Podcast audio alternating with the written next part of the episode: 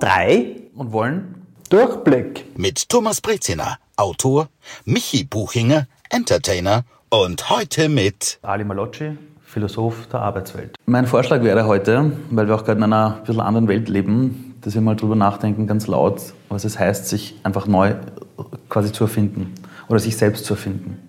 Ja, finde ich gut. Äh, neu erfinden im Sinne von einen Neustart wagen. Oder wie naja, meinst du das? In dem Augenblick, wo du geboren wirst, wirst du eine Art Objekt der Erwartung deiner Eltern, deines Umfelds, die wollen fürs Burli den besten Job oder dass er das macht, was die, die Sache, die die Mama will.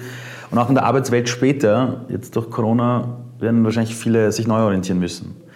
Und egal, wo du in deinem Leben bist, du bist manchmal gezwungen, dir die Frage zu stellen, wer will ich wirklich sein? Mhm. Manchmal aus der Lust heraus und manchmal vielleicht aus dem Frust heraus. Und ihr zwei seid aus meiner Sicht zwei Menschen, die ein Leben leben, wo viele sagen, Wahnsinn, die leben wirklich ihres, nur was es braucht, um dahin zu kommen. Diese Kehrseite, über die reden die oft die wenigsten überhaupt. Ja, das stimmt. Thomas, wie ist dein Zugang dazu? Wie hast mein Zugang dazu ist der, dass ich glaube, die Frage heißt nicht, wer will ich sein, sondern wer bin ich wirklich? Ja. Das, glaube ich, ist eine der spannendsten Fragen überhaupt. Sich die zu stellen, braucht Mut und ich glaube auch die Antwort dann zu finden ebenfalls. Denn ich habe das ja schon oft erzählt, aber ich erzähle es ja auch deswegen immer wieder, damit äh, Leute vielleicht den Mut haben, dann auch bei sich zu entdecken, was sie wollen man muss schon sagen, ich war der totale Außenseiter als Kind. Ich war nie der Supercoole. Unter allem, was ich gelitten habe, weil ich nicht anerkannt worden bin, also vor allem als Teenager, weil ich mich für Puppentheater interessiert habe, beim Fernsehkasperl mitgespielt habe mit 16 Jahren bei Aufzeichnungen und total stolz drauf war. Alle anderen haben drüber gelacht, dass ich eben gerne mir Geschichten ausgedacht habe, vor allem für Kinder.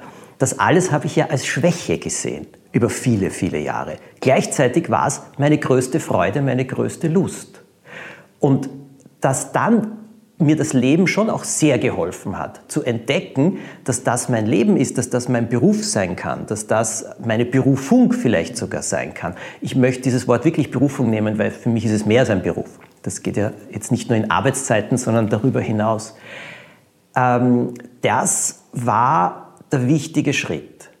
Aber rückblickend sage ich, das, was andere lächerlich gefunden haben, ist heute das, was mich persönlich ziemlich glücklich macht und mit dem ich ja auch sehr viel rund um mich geben konnte und nach wie vor geben kann. Aber was mich schon interessiert ist, ab wann war dieser Augenblick, wo das Selbstvertrauen da war? Also sich jetzt nicht selbst als Fehler zu sehen, sondern einfach zu sich selbst zu stehen. Das ist eine spannende Frage. Michi, du zuerst? Ähm, ich glaube, wann war das da? Ich weiß nicht, es war für mich, also wenn man jetzt meinen Weg nimmt, da ich, war ich mit 16 ebenfalls ein relativer Außenseiter. Und warum, frage ich mich dann manchmal selbst, habe ich als Person, über die sich die Leute eh schon lustig gemacht haben, einen den Schritt gemacht, okay, ich gehe jetzt vor eine noch breitere Öffentlichkeit und mache YouTube-Videos, damit sich noch mehr Leute über mich lustig machen. Aber ich glaube, ich habe einfach gewusst, das ist was, was ich machen will. Ich habe das so angesehen, dass mein Ruf ohnehin schon ruiniert ist. Schlimmer kann ja nicht werden. Und dann habe ich irgendwie, weil ich mir dachte, das fühlt sich einfach richtig an. Ich weiß, früher oder später werde ich das wollen, auf einer Bühne zu stehen oder vor einem breiteren Publikum zu stehen. Und dann dachte ich mir, gut, dann mache ich es halt jetzt, weil ist es, ist es eigentlich ein Vorteil, ein Außenseiter zu sein? Weil, ganz ehrlich, ich habe in den letzten Jahren mit so vielen Menschen gesprochen und die, die irgendwie ihren Weg gegangen sind, die haben von Anfang an gewusst, ich passe da nicht rein.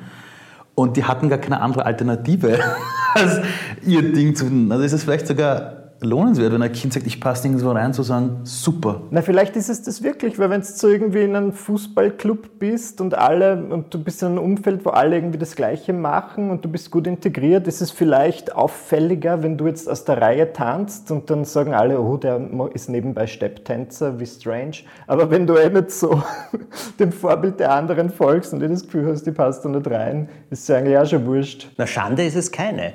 Es, ist, es kommt einem so vor, lange Zeit.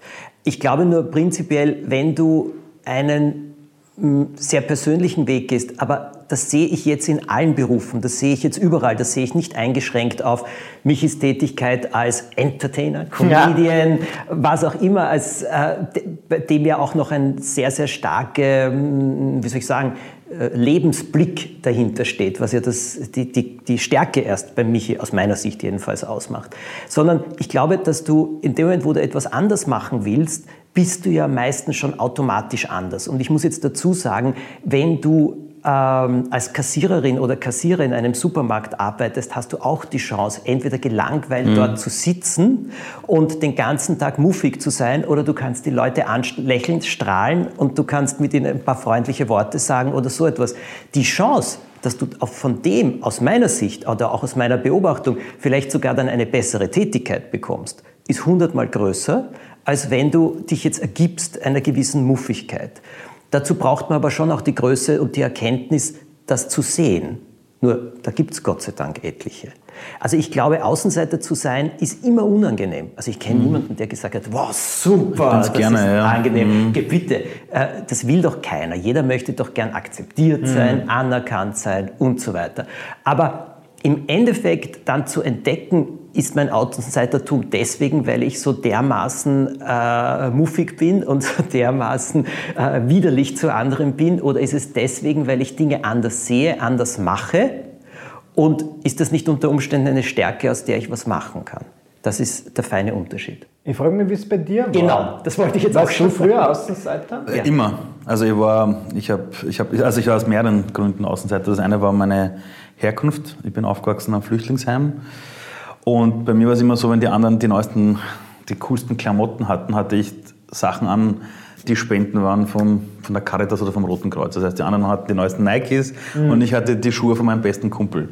Ich glaube, meine ersten Turnschuhe, die nur mir gehört haben, habe ich mit 13 Jahren gekriegt. Das waren weiße Turnschuhe, die hat mir mein Onkel gekauft aus Italien. Und ich war so stolz, ich glaube, ich habe zwei Wochen lang jeden Tag die anzogen und auch im Bett damit gepennt. Ja. Mhm. Und das andere war, ich habe gestottert, weil sich meine Eltern haben früh scheiden lassen. Und ich bin in Simmering aufgewachsen. Als Ausländer war es da immer schon ein bisschen schwierig, sage ich jetzt mal ganz grob. Und ich habe relativ bald einfach gemerkt, ich komme da nicht weiter. Also ich hatte auch in der Schule schlechte Noten, wenn ich einen Lehrer hatte, der nicht an mich geglaubt hat. Kaum hatte ich einen Lehrer, der an mich geglaubt hat, war ich der Beste.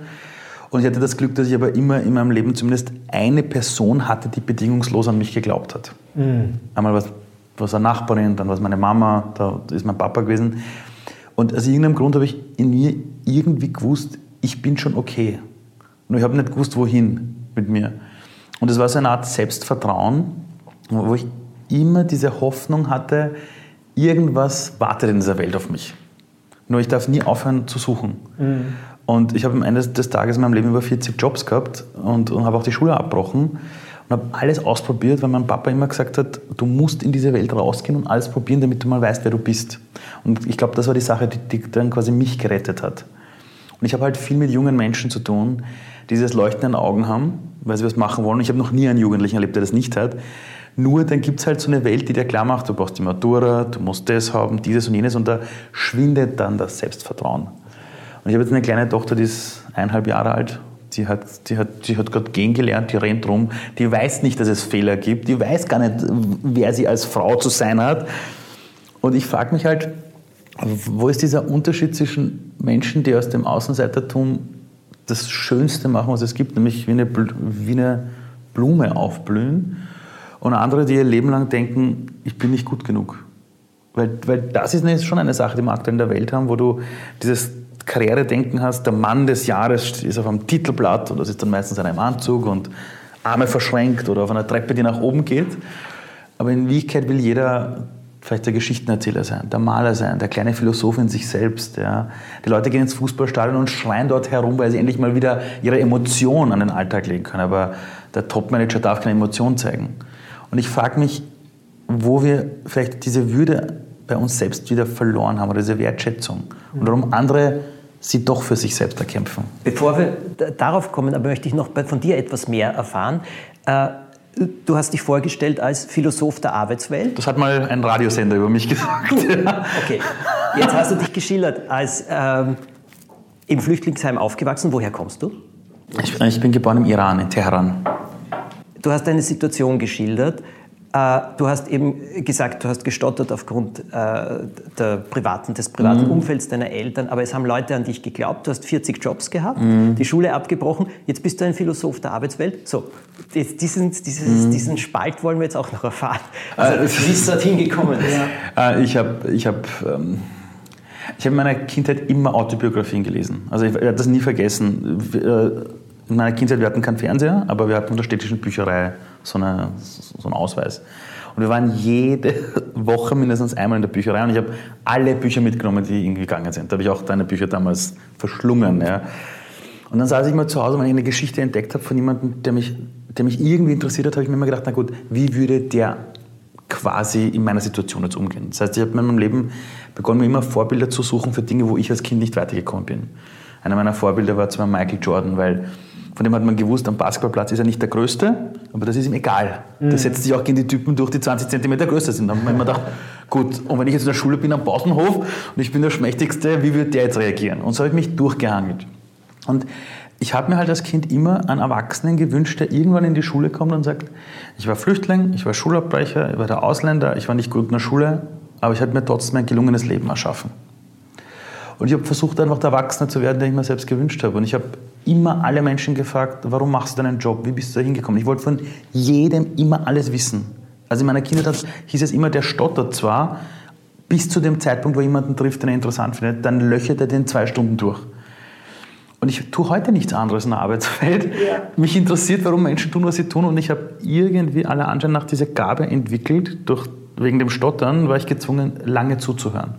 Durch das Stottern habe ich Angst gehabt zu sprechen, weil ich habe gelernt, bei einer Person nach drei Minuten genau zu wissen, wo sind denn seine Probleme, wie ist die Schulterhaltung, was genau ist mit dem los, wann verändert der seine Sprache, welche Themen sind aus seiner Kindheit, die vielleicht bei dem wichtig sind. Das kann ich mittlerweile ziemlich schnell und, und ich habe als Kind auch immer gesagt, wenn ich eines Tages die Chance habe zu reden, dann will ich der größte Lehrer der Welt sein. Für Kinder, für Erwachsene, für Pensionisten, die nicht mehr an sich glauben. Und ich habe irgendwie mein Leben lang bin ich dieser Neugierde treu geblieben und äh, habe gelernt, mich zu artikulieren. Und weil ich immer noch stottere, habe ich gelernt, meinen Wortschatz zu erweitern. Und plötzlich ständig Leute auf einer Bühne und sagen, oh, der hält jetzt Vorträge vor 5000 Leuten, der kann so gut reden. Nämlich dieses, die Panik des Kindes, ähm, nicht wieder zurückzufahren in die alten Muster. Und ich habe versucht, einfach der Mensch zu werden, den ich mir als Kind gewünscht habe. Und was auch passiert ist in meinem Leben, ich hatte irgendwann mal so eine Abzweigung im Leben, da habe ich meine Schulausbildung nachgeholt, noch studiert, äh, berufsbegleitend, weil ich dachte, das ist halt so, ja, das musst du haben. Dann hatte ich mein Studium in Rekordzeit. Berufsbegleitend war in einem großen Konzern mit Anzug, roter Krawatte, aufgestellte Haare, ein Audi A4, habe ein Schweinegeld verdient. Mhm. Und dann ist mein Papa plötzlich gestorben, von heute auf morgen. Und nach der Flucht aus dem Iran ist er halt schwer traumatisiert gewesen. Also im Iran war der Uni-Professor in Österreich, hat der beim Metro Flaschen eingeschlichtet und Boden putzt und sie haben ihn bei der, bei der Führerscheinprüfung nicht mal durchgelassen, weil er statt einem deutschen Wort ein, ein englisches Wort mal verwendet hat. Und ich saß daneben noch als Kind. Und dann ist er plötzlich verstorben und ich habe eine Sinnkrise gehabt. Ich habe damals einen Burnout gehabt. Ich war sechs Monate im Krankenstand. Und ein Psychologe hat damals mich gezwungen, meine Lebensträume niederzuschreiben. Und ich konnte ihm zwei Wochen lang nicht sagen, was meine Träume sind. Ich hatte Karrierepläne. Und er hat mich gezwungen. Er hat zu mir gesagt, Sie kommen erst wieder zu mir, wenn Sie eine Liste haben mit fünf Träumen. Mhm. Und dann habe ich meinem Freund, einem guten Kumpel mein Leid mitgeteilt. Ich habe gesagt, Alter, der will Träume, was soll ich ihm da schreiben? Sagt er, Ali, das, was du willst. Und ich werde nie vergessen, ich saß vor diesem Blatt Papier, habe das immer wieder hingeschrieben und durchgestrichen. Da stand zum Beispiel drauf, ich möchte von Menschen reden. Ich möchte was Eigenes gründen für Kinder. Ja, ich, ich möchte unterrichten. Und das waren so Dinge, die waren so weit weg. Und dieser Kumpel hat zu mir gesagt, weißt du was, Ali, hör auf zu jammern, schreib's doch einfach nieder. Mach's einfach. Dann habe ich es niedergeschrieben, ging zu diesem Psychologen, der zwang mich dann ein, zwei Stunden lang das immer wieder zu wiederholen. So lange, bis ich selber dran geglaubt habe. Und dann hat sie mir gesagt, so, unsere Therapiesitzung ist fertig. Sag ich zu ihm, ja, was soll ich denn jetzt tun? Sagt er, nichts. Sie wissen, was zu tun ist. Sag ich, aber wie? Sagt er, versuchen Sie nichts im Leben alleine zu schaffen. Holen Sie sich Menschen. Erzählen Sie es allen. Und dann hat alles seinen Weg genommen und seitdem funktioniert alles nur mehr so. Das heißt, du hast dann Menschen gefunden oder wie verstehe ich das? Was ist dann passiert? Ich bin rausgegangen und habe den Leuten plötzlich erzählt, dass ich ein Handbuch mit Lebensgeschichten bauen möchte, wo du von Geschichten anderer Menschen lernst. Weil das hat mir in meiner Kindheit geholfen. Und plötzlich tauchen, jedem, dem du das erzählst, sagt, hätte ich das als Kind gehabt. Wenn du was brauchst, sag's mir. Plötzlich melden sich lauter Profis bei dir. Gleich Video, das, dort. Plötzlich kommen Leute und sagen, du, wenn du willst, ich habe hier 400 Euro, die gebe ich dir, falls du das irgendwie starten möchtest. Und denkst, du, was ist denn jetzt los? Und dann redest du drüber und ich hatte plötzlich ein freiwilligen Team von über 20 Personen, die sich jeden Sonntag von 10 Uhr früh bis 20 Uhr am Abend eingesperrt haben. Die einzigen Sachen, die ich finanzieren konnte, war Wasser, Mineralwasser und Mannerschnitten. Wir sind ein Jahr lang gesessen, haben an dieser Idee gearbeitet. Keiner wollte Geld. Es war nicht mehr diese Gesellschaft, wo man sagt, alle machen immer alles für Kohle. Da kamen plötzlich Freiwillige. Dann haben wir das Ding gestartet in meiner Freizeit. Das Ding kam plötzlich in die Nachrichten. Das Ding ist explodiert. Das ist heute ein, ein Unternehmen mit 30 Personen in drei Ländern. Und damals war es eine Idee. Und ich habe gelernt, wenn du wirklich was willst, vom Innersten, und du erzählst das Menschen, dann sind die Chancen viel größer, dass die Menschen helfen wollen, anstatt dessen, dass sie dich auslachen. Mhm. Wenn du sagst, ich würde gerne, und das ist eine Träumerei, ist das eine, aber wenn du es wirklich sehen kannst vor dir und du artikulierst, also jede Zelle in deinem Körper zeigt den Menschen, hey, der ist auf dieser Mission irgendwie, ja, dann habe ich erlebt, dass du, eine, ah, dass du Menschen mitreißt, das ist unfassbar. Und das war damals der Startschuss, wo ich gesagt habe, ich mache es nur mehr so in meinem Leben. Ich gehe nie wieder zurück in dieses im Kopf, alles mit Pro, Contra und Zielsetzungen was ist strategisch richtig, sondern was kommt aus dem Inneren aufregend. Also das reißt mir wirklich sehr mit und ist sehr inspirierend, muss ich sagen. Dankeschön. Ähm, Thomas, erkennst du da Parallelen? Hast du ähnliche Zugänge zu deinen Projekten gehabt? Nein, es ist hochinteressant, dir zuzuhören. Und es ist wirklich mitreißend, Ali. Äh, ja, ich habe Parallelen gehabt. Das, wo ich dir hundertprozentig zustimme, ist in dem Moment, wo du im Inneren einen Wunsch hast und einen äh, Wunsch hast, indem du etwas ausdrücken willst. Und ich sage noch einmal, das trifft auf alle Berufe zu. Das ist richtig. Wenn dieser Wunsch einmal da ist und du den dir auch eingestehst und den auch richtig spürst und auch dieses berühmte äh, Tagträumen und so weiter, das ist mhm. ganz, ganz wichtig. In dem Moment beginnen sich die Dinge rund um dich zu bewegen. Genau so ist es. Ja, das, also daran glaube ich hundertprozentig, das habe ich viele, viele Male erlebt. Ich bin ja einer der wenigen Autoren, die nicht ein Manuskript geschrieben haben und es an 30 Verlage äh, geschickt haben und überall abgelehnt worden bin, sondern zu mir ist ein Verlag gekommen, der von mir Bücher haben wollte, bevor ich noch je eins geschrieben hatte. Warum? Weil ich andere Geschichten damals fürs Radio geschrieben habe und die haben das gehört die Freude daran, die Begeisterung daran, das wussten sie einfach auch, dass die da ist. Ich meine, ich habe damals wöchentlich ein Hörspiel abgegeben. Mhm. Also jede Woche ist ein neues Hörspiel von mir produziert worden. Darauf haben die natürlich gewusst, dass ich gerne schreibe und gefallen hat es ihnen außerdem noch. Also ich glaube, dass das wirklich alles möglich ist. Ich möchte auf eine Sache eingehen, alle, die du gesagt hast, Selbstvertrauen. Ich halte das Thema Selbstvertrauen für einen der größten, für eines der größten, gehört zu den größten Mythen überhaupt auf dieser Welt. Äh, ich glaube, ich habe in meinem Leben wirklich einiges erreicht. Wenn ich dir jetzt einen Vortrag darüber halten müsste, wie groß mein Selbstvertrauen ist, dann wäre dieser Vortrag relativ kurz. Mhm. Weil so groß ist es nicht. Der Zweifel, der mich nach wie vor bei allem überkommt, mhm. ist riesig groß. Das Tröstlichste für mich war, das Gleiche zu erfahren, was du erfahren hast, mit Leuten zu reden, mit anderen Leuten zu reden, die zehnmal so erfolgreich sind wie ich und diejenigen, die ich auch als menschlich interessant empfinde. Jeder Einzelne erzählt dir über seine Zweifel mhm. und wie groß die sind. Und diejenigen Leute, die so daher donnern und mit dem großen Selbstvertrauen und so weiter, ganz ehrlich, ich glaube das niemandem mittlerweile. Das kann ich, das kann ich nur unterschreiben. Also ich nenne es vielleicht anders. Es ist vielleicht eine Art Vertrauen ins Leben. Also die Menschen, die mich oft kennen oder kennenlernen, sagen auch oft zu mir, das gibt es ja nicht, wie viel Selbstzweifel du hast. Ich habe ja, es vergeht ja. Das ist gesund. Ja, eh. Das macht einen nur besser. Es vergeht ja keine Woche, wo ich nicht zu meiner Frau gesagt habe, ich glaube, ich höre auf, ich schaffe das nicht. Die Sachen, ja. die gerade auf mich zukommen, wie soll das funktionieren? Und um dich herum hast du dann natürlich oft Menschen, die dir gut zureden und sagen, hey, das schaffst du, das geht schon. Ich denke, dass wir Menschen immer, wenn wir Dingen folgen, wo wir sagen, das ist unser Pfad des Gelingens, immer Dinge vor uns haben, wo, wo wir auch niemanden fragen können wie hast denn du das genau in meiner Situation gemacht? Ja. Weil das ist schon unser Ding irgendwo. Ja. Und die Selbstzweifel sind immer da, aber trotzdem, ich habe irgendwie im Laufe meines Lebens schon so eine Art Vertrauen ins Leben. Also allein dieser Spruch, es wird schon alles gut, obwohl es auch viele schlimme Dinge gibt und viele Rückschläge und viele Tränen und viel Ärger und Wut. Aber es gibt aus meiner Sicht, ohne Regen kein Regenbogen. Ja. Und ich glaube immer an den Regenbogen, auch wenn es bis dahin 100 Tage durchregnet. Kann ich auch nur unterschreiben. Ich habe ich hab diese, äh, das, was für mich das Tröstlichste überhaupt ist, ja die Geschichte, ich weiß nicht, du müsstest sie schon kennen wahrscheinlich, Michi, Schauen aber die ich so liebe, Ian Rankin, englischer Krimi-Autor, der schreibt diese Inspector Rebus-Krimis irrsinnig super gut. Und der hat für die BBC dokumentiert, wie er ein Buch schreibt. Und zwar, entweder hat er sich selber aufgenommen übers Handy oder sie sind gekommen an gewissen äh, Stadien des Buchschreibens und haben ihn gefilmt. Und dann sagt er, gibt es eine Handyaufnahme von ihm, wo er sagt, äh, ich bin jetzt äh, an einem Punkt angelangt, wo ich weiß, dieser Roman wird nichts. Er wird nicht funktionieren, er ist zu langweilig, der Fall ist zu schlecht und Rebus hat zu wenig Entwicklung drin. Und äh, ich glaube, ich muss von vorne wieder anfangen. Und dann ist das BBC-Interview und sie haben ihn gefragt, und was ist dann geschehen? Sagt er, dann bin ich in die Küche gegangen und habe meiner Frau erzählt, dass das so nicht weitergeht und dass ich wieder von vorne anfangen muss und dass ich das Buch nicht rechtzeitig abgebe. Und dann hat sie gesagt, Seite 63, gell? Und er sagt, was?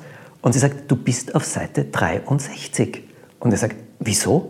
Geht in sein Arbeitszimmer, schaut und es ist Seite 63. Und er kommt zurück und sagt, woher weißt du, dass ich auf Seite 63 bin? Sagt sie, das ist in jedem Krimi so, den du schreibst. Das ist bei jedem Buch so, dass du zu mir kommst bei Seite 63 und mir erklärst, das dass das Ganze nichts wird. Er hat gesagt, er wusste es nicht. Sie hat gesagt, Schatz, das ist jedes Mal Seite 63. Ich kenne das schon. Und wie er das, das erzählt so hat, ist mir, weißt du, seither amüsiere ich mich über mich selber, wenn, weil ich ja genauso agiere und reagiere. Und ich halte das auch für ähm, sehr unangenehm, muss ich jetzt auch einmal dazu sagen, aber leider Gottes für menschlich. Die Christine Nöstlinger hat in einem Gespräch mir erzählt, dass sie sich bei jedem Buch, das sie anfängt, oft gefragt hat, irgendwann werden sie jetzt draufkommen, dass ich das nicht kann. Das höre ich von so vielen erfolgreichen Menschen, die mir oft erzählt haben, und auch Spitzenpolitiker der alten Schule damals und früher, die mir oft erzählt haben, die sind oft nebeneinander gesessen und sich gedacht, irgendwann kommen sie uns drauf. Ja.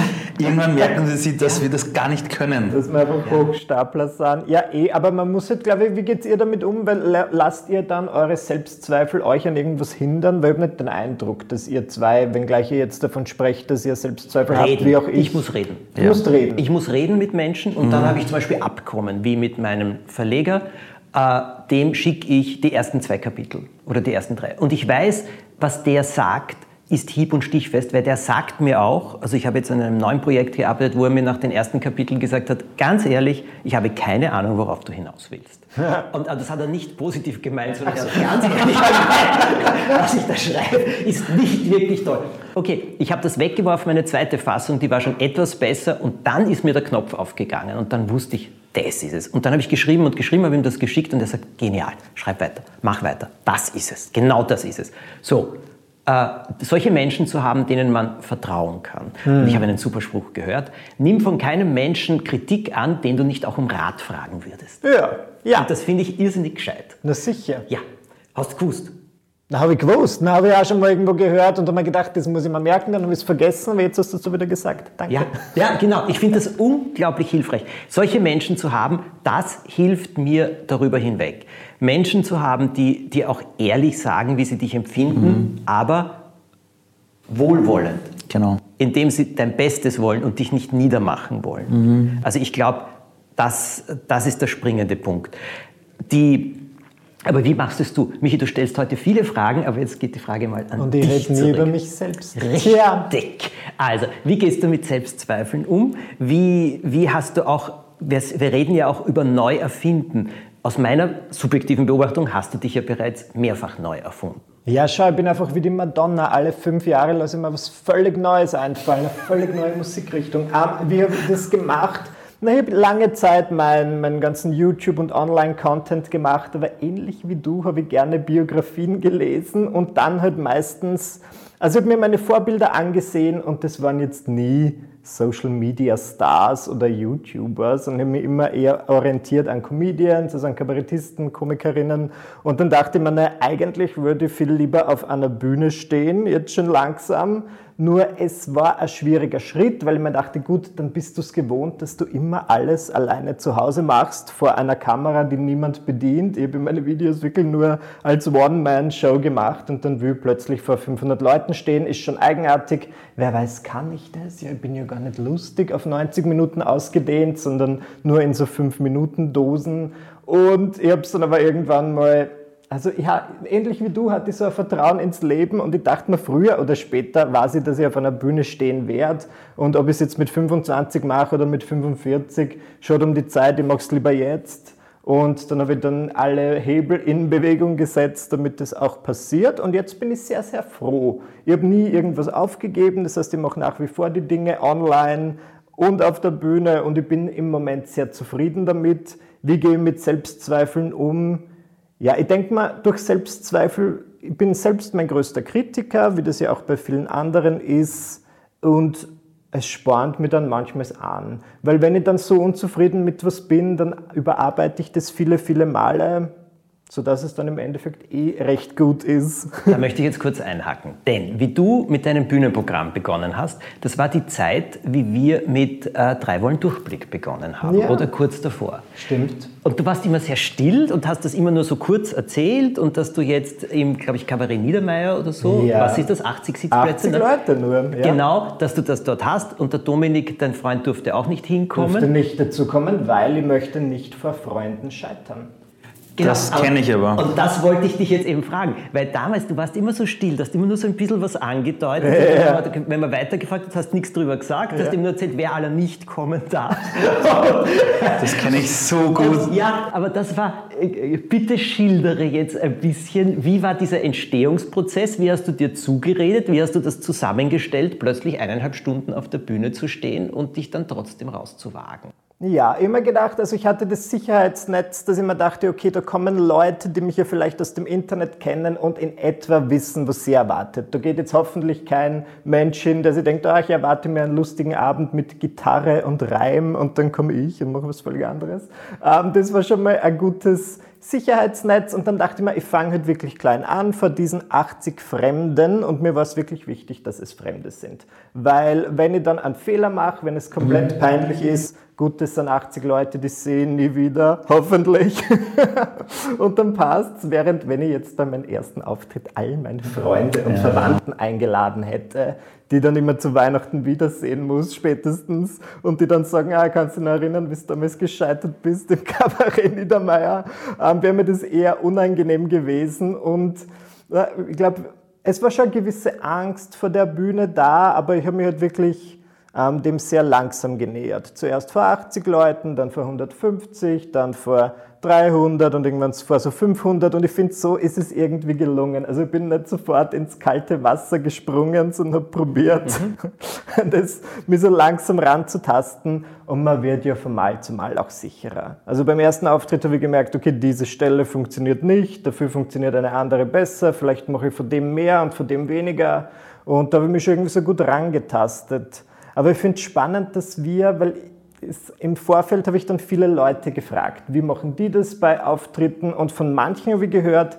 ihnen ist es viel lieber, wenn sie wissen, ah, das sind meine Freunde im Publikum, die mögen mich ähm, bedingungslos. Und aber andere haben wieder gesagt, das war wirklich so 50-50, nein, ich möchte nur Fremde. Und du hast aber so genickt, als ich gesagt habe, ähm, ich trete ungern vor Freunden mm. auf. Und warum ist das bei dir auch Wenn so? Wenn ich was neu mache. Es, es ist, ich weiß nicht, wie es bei anderen ist, ich glaube, ich glaube, oder das ist aber ab und zu gesehen, ich glaube, dass die Menschen oder auch ich selbst, wenn man was macht, will man auch darauf irgendwie stolz sein. Also wenn ein Kind eine Sandburg baut, steht auch daneben und sagt, langweilig und sagt, Papa, schau. Ja, oder ich sehe es bei meiner kleinen Tochter, die kommt um die Ecke, hat irgendwas gemacht, die hält mir das entgegen, als hätte sie gerade eine neue Goldader entdeckt. Mhm. Der Mensch will stolz sein und er will auch, glaube ich, gesehen werden. Und du was zum ersten Mal machst, dann willst du natürlich jetzt nicht, dass irgendwelche Leute dich kennen, dich jetzt bemitleiden und sagen, Ma, du Armer, sondern und, und da gehe ich dann auch den Weg und denke mir, das sollten lieber Leute sein, die ich, die ich jetzt nicht kenne, privat, weil wenn dort etwas schief geht, die sehe ich nie wieder. Ja. Wenn ich es aber dann gut kann, dann bin ich schon stolz, wenn die drin sitzen. Also bei meiner Mutter war es zum Beispiel so, dass, ich nie vergessen, die ist letztes Jahr leider verstorben. Und ich habe sie die letzten drei Jahre immer gebeten, mal mitzukommen zu einem Schulvortrag.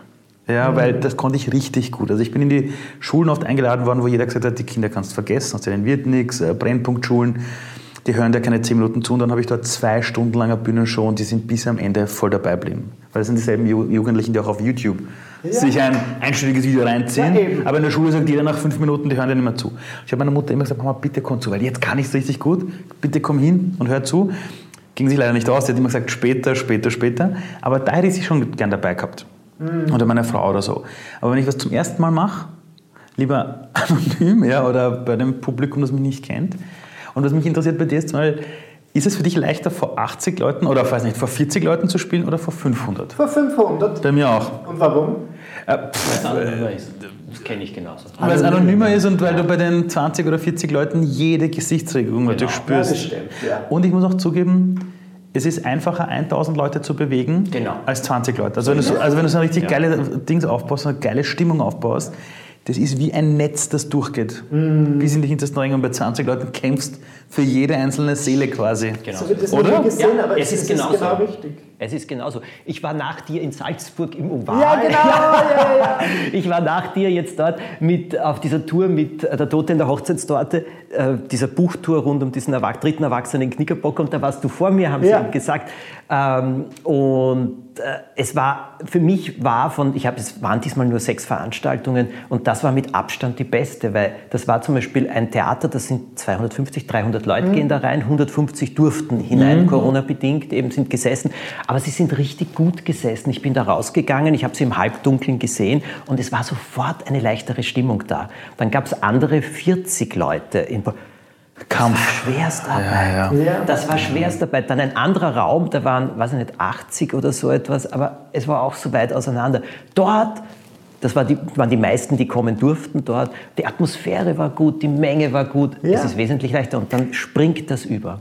Wenn ich euch beiden so zuhöre, es, es fühlt sich so an, als wärt ihr beiden angekommen, auch bei euch selbst. Bis natürlich das nächste wieder kommt. Ja? Das ist so klar. Ja? Du kommst an, denkst, jetzt habe ich es verstanden, dann kommt das nächste. Hat es in eurem Leben jemals eine Alternative gegeben zu dem, was ihr jetzt seid und tut? Also gab es jemals bei euch einen Plan B? Weil ich kenne es ganz oft, also, die, also ich kenne es, dass manche, manche Menschen zu mir sagen, na, ich wollte immer das werden. Immer. So wie ich wollte das ja gar nicht werden, ich ja, bin es geworden. Ja, ja, genau, aber, aber aber gab es jemals so ein Alternativdenken? Hast du gesagt, also, wenn es mit YouTube nicht funktioniert, dann weiß nicht. Habe ich mir keine Gedanken drüber gemacht. Nein, es gab natürlich einerseits den Wunsch meiner Eltern. Ich schilder das immer so, als wäre das so ein starker Wunsch gewesen. Das war in dem Sinne, die haben gesagt, es wäre gut, wenn du in die Immobilien- oder Finanzbranche gehst. Aber wenn es, als, ich nicht, als ich gesagt habe, nein, ich will es nicht, war es auch okay. okay. Und ich habe dann halt aber Englisch studiert, keine Ahnung mit welchem Vorsatz. Ich glaube, ich wollte Dolmetscher werden, bis ich draufgekommen bin, sehr viele Leute können Englisch, also hätte mich mehr spezialisieren sollen. Dann hat es sich zum Glück ergeben, aber eine Zeit lang wollte ich auch unbedingt, ich glaube, Journalist werden, aber nicht für harte Nachrichten. Ich wollte immer so, oh, Babykätzchen verloren und endlich wieder gefunden, also eher mehr so morgen äh, Frühstücksfernsehen-Journalist. Und ich bin, es hat sich gut ergeben. Im Moment bin ich zufrieden. Ob ich jetzt bei dem bleibe, weiß ich nicht. Ich entwickle mich ja manchmal so in andere Richtungen. Vielleicht wird es dann doch nur die Immobilienbranche. Besonders jetzt. Nein, besonders jetzt nicht. Ich glaube, es ist schwierig. Nicht die Immobilienbranche. Euch in eurem Leben äh, jetzt so, so, wenn ihr jetzt zurückblickt, so eine Art roten Faden, wo ihr sagt, egal was ich gemacht habe, das war immer die Gemeinsamkeit. Ich wollte immer, ja, in deinem Fall ist das Geschichten bei, erzählen. Bei mir war es eindeutig, das ist das Geschichten erzählen. Und zwar äh, Geschichten erzählen, die Menschen äh, auf irgendeine Art und Weise glücklich machen. Mhm. Und das zieht sich durch. Da muss ich jetzt aber dazu sagen, das hat sich jetzt erst nach dem ich 35 Jahre diesen Beruf ausübe, für mich selber so herausgestellt, dass ich es formulieren kann. Ich habe auch immer sehr gestaunt. Es gibt, äh, es, also dadurch, dass das rund um mich ja sehr groß geworden ist, sind da vor 20 Jahren Markenanalysen gemacht worden. Mhm. Was ist die mhm. Marke Thomas Breziner und so. Ich halte mich von all dem so fern wie möglich. Ich will das alles nicht wissen. Ich will ich selber sein. Ich will meine Sachen machen. Aber dann gibt es halt ein Management. Dann gibt es auch Leute, die dich natürlich in gewisser Weise ähm, nach außen stärker bringen wollen oder gewisse Sachen verstärken wollen. Und die analysieren dann. Die müssen das so sehen. Nicht jeder hat einen intuitiven Zugang, sondern die sind halt etwas, sagen wir, weiß ich nicht, wie nennt man das, wissenschaftlicher oder im Zugang. Und da wurde ganz genau analysiert und, und ich weiß nur, das Einzige, da kam dann jemand einmal zu mir und hat gesagt, eben also dieser Kern, der heißt bei mir eben immer Freude. Und ganz egal, ob das jetzt mein Zugang ist oder das, was ich nach außen trage, das ist das absolut Wichtigste.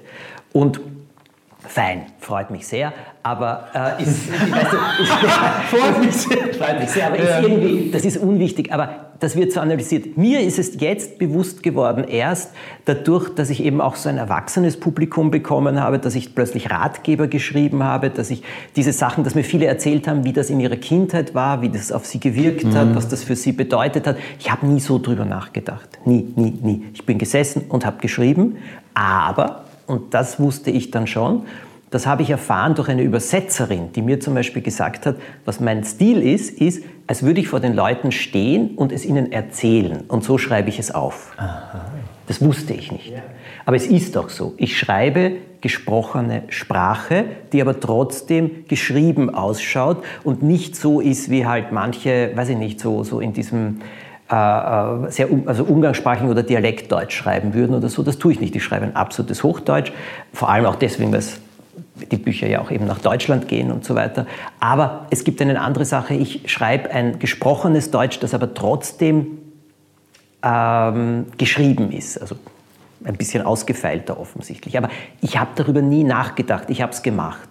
Und da ist mir klar geworden, das, was sich in meinem Leben durchzieht, ist, was immer ich erzähle, es ist so, als würde ich vor Leuten stehen. Und im Endeffekt habe ich sie mir immer vorgestellt und immer nur das hingeschrieben, wo ich das Gefühl hatte, die Augen leuchten. Und wenn ich heute Abenteuerwege mache oder jetzt in Villach mache ich ein riesiges Weihnachtsprojekt, Thomas Brezinas Winterwunderwald mit Lichtskulpturen und so weiter. Geil. Es ist genau das Gleiche wieder. Es sind sechs riesige Lichtskulpturen, die alle etwas auslösen sollen in Menschen, die strahlen sollen. Äh, der Bürgermeister von Villach will ganz besonders in der Zeit jetzt noch mehr Menschen Freude machen. Mhm. Grandios. Und die kamen an mich, ob mir was einfällt. Und ja, jetzt wird das gerade, ich freue mich total. Und es ist wieder eine Geschichte im Prinzip. Und so geht es weiter. Das hat sich bei mir durchgezogen. Aber jetzt muss ich auch etwas dazu sagen, sich neu erfinden. Es ist auch etwas klar. Du hast gefragt, gab es einen Plan B? Nein, es gab bei mir nie einen Plan B, aber ich war schon es gab Zeiten in meinem Leben, wo ich so verzweifelt war, dass ich mich gefragt habe, ob ich das alles wirklich weitermachen will, mhm. weil eben mhm. Dinge nicht so gelaufen sind, nicht so angekommen sind, schief gegangen sind oder ich mit äh, Leuten, die äh, mit mir zusammengearbeitet haben, gröbere Probleme hatte, mhm. mit Verlagen Probleme hatte und so weiter.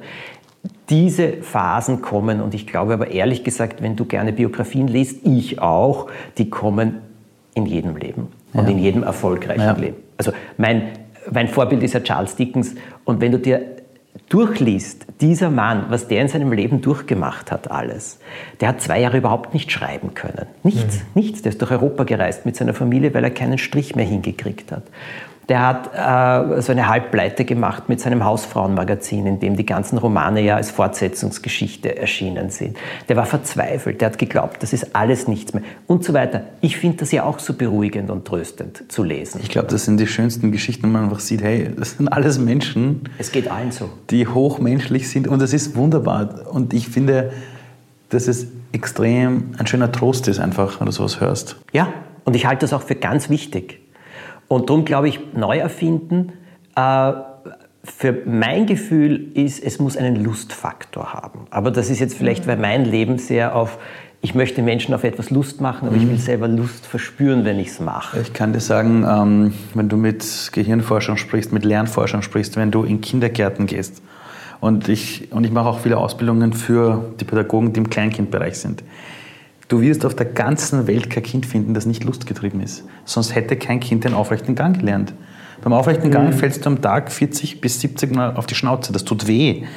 Ich habe noch kein Kind erlebt, das sagt, Mama, Papa, ich bin heute 30 Mal hingefallen, das schaffe ich nicht. Oder Muttersprache ist zu schwierig. Ich brauche ein Vokabelheft. Ich brauche Prüfung. Ich brauche einen Förderunterricht zur Muttersprache. Du wirst dieses Kind nicht entdecken, weil es ist lustgetrieben. Natürlich, wenn du dann irgendwann lernst, mach null Fehler, dann bist du gut genug. Ja. Äh, du bist jemand, der viel zu viel redet, Psst, sei still, red nur mehr, wenn du gefragt wirst. Natürlich tötet das deine Lust ab. Aber das Lustgetriebene mit der Neugierde, die daraus entspringt, ist, glaube ich, die Kernkraft, die uns dazu bringt, unseren Weg zu gehen. Und ich habe am Anfang gesagt, wie habt euch neu erfunden? Ich glaube, ich muss es jetzt umformen. Glaubt ihr, dass das Leben nichts anderes ist als eine komplette Reise, wo wir versuchen herauszufinden, wer wir sind? Das hast du nämlich am Anfang angesprochen. Wer wir nämlich wirklich sind. Nein, was würde ich ein bisschen anders formulieren. Ich glaube, dass das Leben ist eine Reise, wo wir immer wieder von Neuem herausfinden können, was wir mit den Potenzialen, die wir schon in uns haben, alles ja. machen können und wie wir sie weiter ausbauen können. So würde ich es sehen. Also ich weiß mhm, es nicht. Mhm. Die Menschen, die auch für mich sehr beispielgebend waren. Ich habe so einen leidenschaftlichen Vater gehabt, der war Arzt und der hat mit 50 begonnen, sich, ich glaube, das heißt habilitieren. Das heißt, mhm. dass er Dozent und Professor mhm. wurde. Mit 50 hat sich mhm. der hingesetzt und jedes Wochenende seine wissenschaftlichen Arbeiten geschrieben. Eine Ordination gehabt und Primar war er auch noch. Und seine Familie hatte, und er war ein wirklich guter Vater. Und äh, das hat der aus Lust gemacht, weil er begeistert war dafür. Der war immer ein leidenschaftlicher Arzt. Der wollte helfen, der wollte heilen.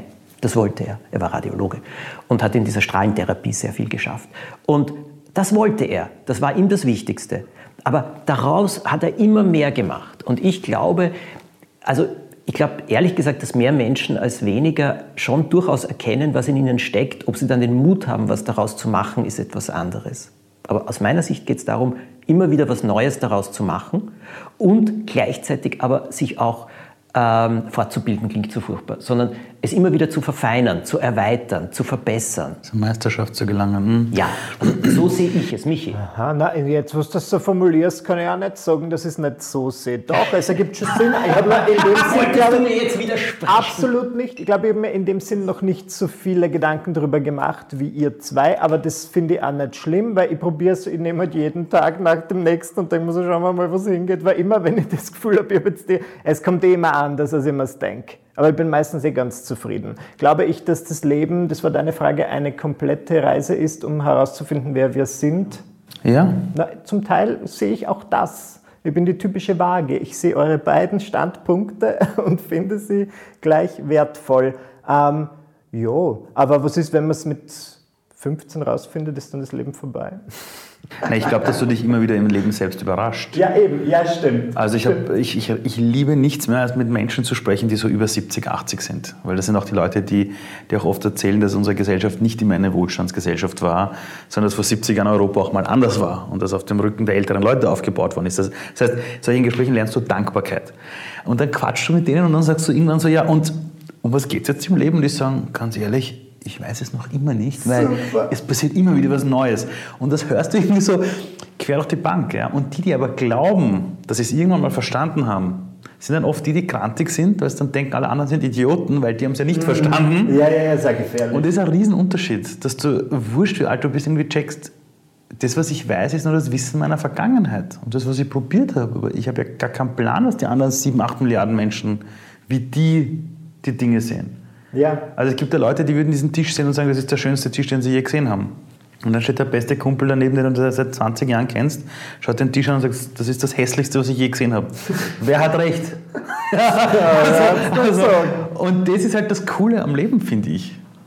Das glaube ich auch, aber ich möchte etwas noch wirklich noch einmal herausstreichen, was du vorher erzählt hast, weil ich habe jetzt so drüber nachgedacht, auch über das Leben herausfinden, wer man ist und so weiter.